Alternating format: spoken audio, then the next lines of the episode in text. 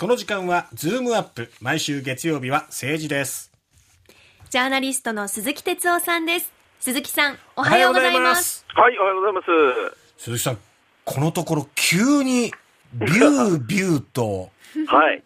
風が吹き始めたそうですね永田町いやあの先週月曜日の朝僕あのねあのこれ出させていただいたでしょ？はいはい。ではいじゃあ今週もよろしくなんてその日からですよ。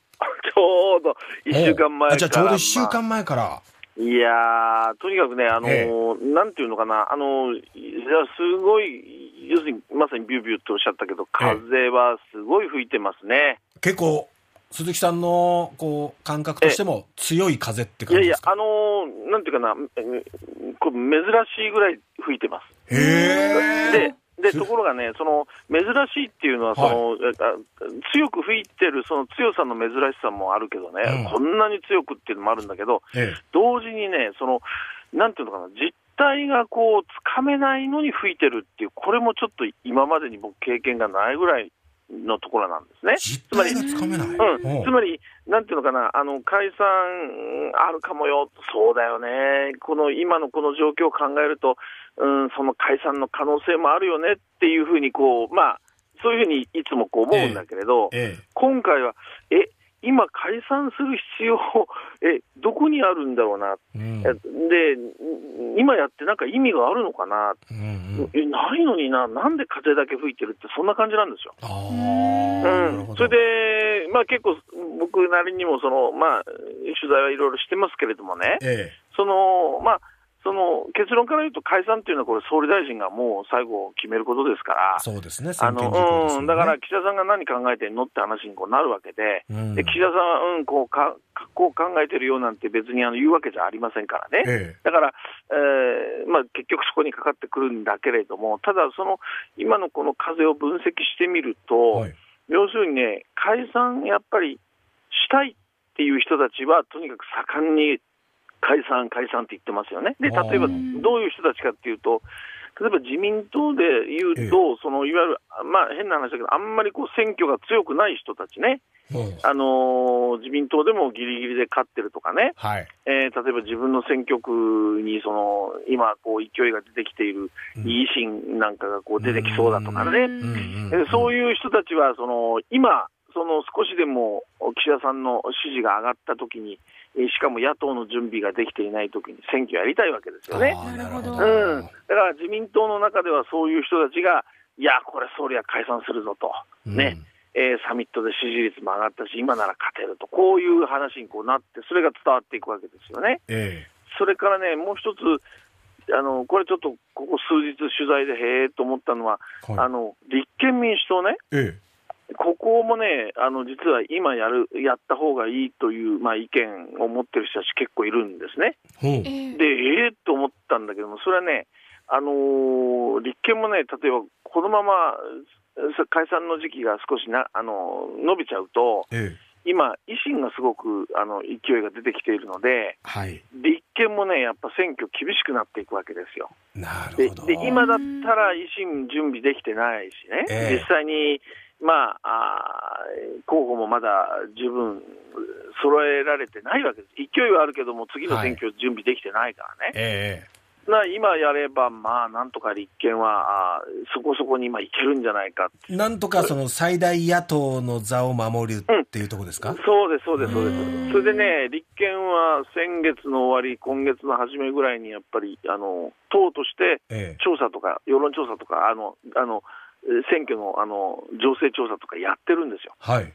うん、だから、そういうことで立憲なんかは実はあの不信任を出す、出さない、こういう話になってきますけれども、うん。まあ、それがあこう火をつける形で解散になってもいいと逆に思ってるのかなというね、だからうんそういう意味ではあの主戦論というか、解散あるかもしれないぞ、いや、解散やってもいいじゃないかと、こういう、うだから不信任出すぞと、こういう流れになってくるわけですよね。なるほどうん、でも一方で今ややるやってほしくない人たちもたくさんいて、はい。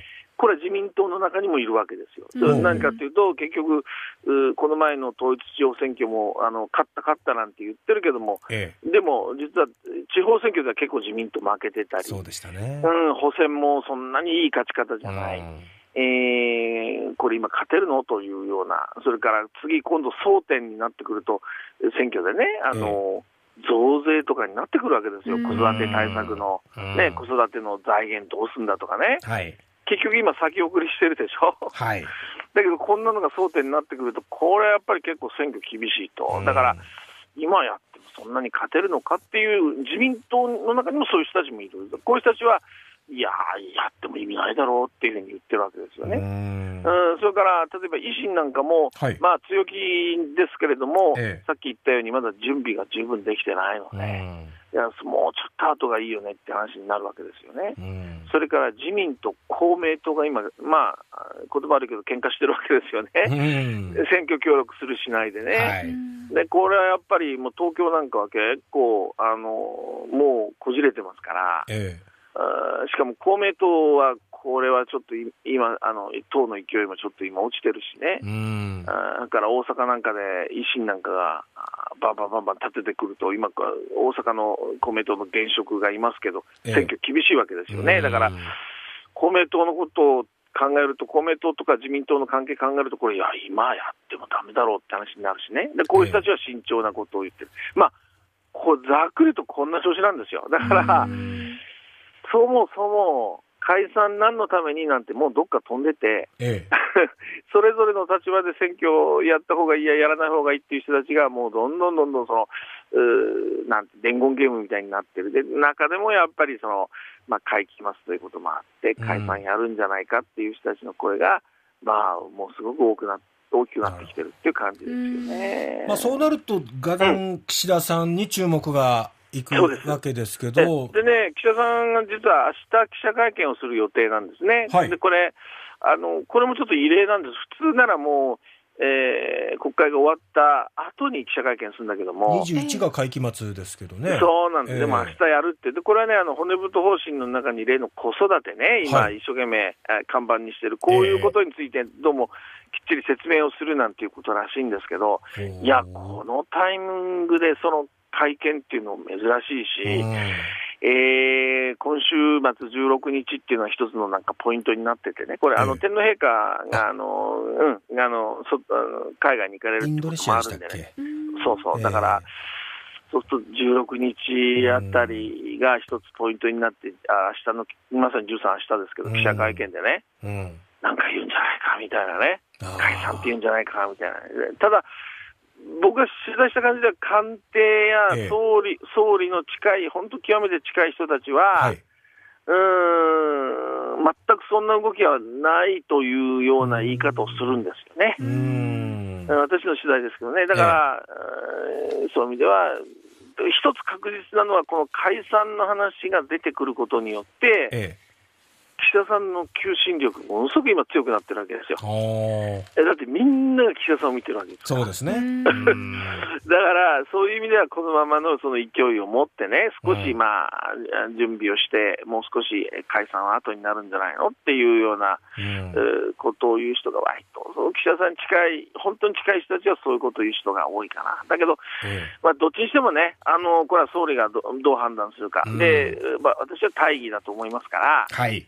解散するなら、この前も言いましたけどね、あうん。どうぞ、じゃあもうこれまでの増防衛費の増税とかね、ええ。子育ての中身とかね、そうですね。この財源どうするとかね、もうええ。隠さないで逃げないでね、うん。原発だとかいろいろあるんですよ。はいだから、うん。じゃあ堂々とそれ、あの、芯を、うんね、国民に、ね。まあ、問いなさいと、うんうん。で、国民はその辺をピシッと見ると、うんそういう解散ならやってもいいと思いますけどねそうで。すね。あさあ、そんな中、明日の会見でそういう発言があるのかどうか、ちょっと注目したいと思います。はいーそうですね、はい記者からバンバン質問出るでしょうからね。うんそうですねわはいかりましたえーはい。鈴木さんありがとうございましたありがとうございました。どうも。ジャーナリストの鈴木哲夫さんでした。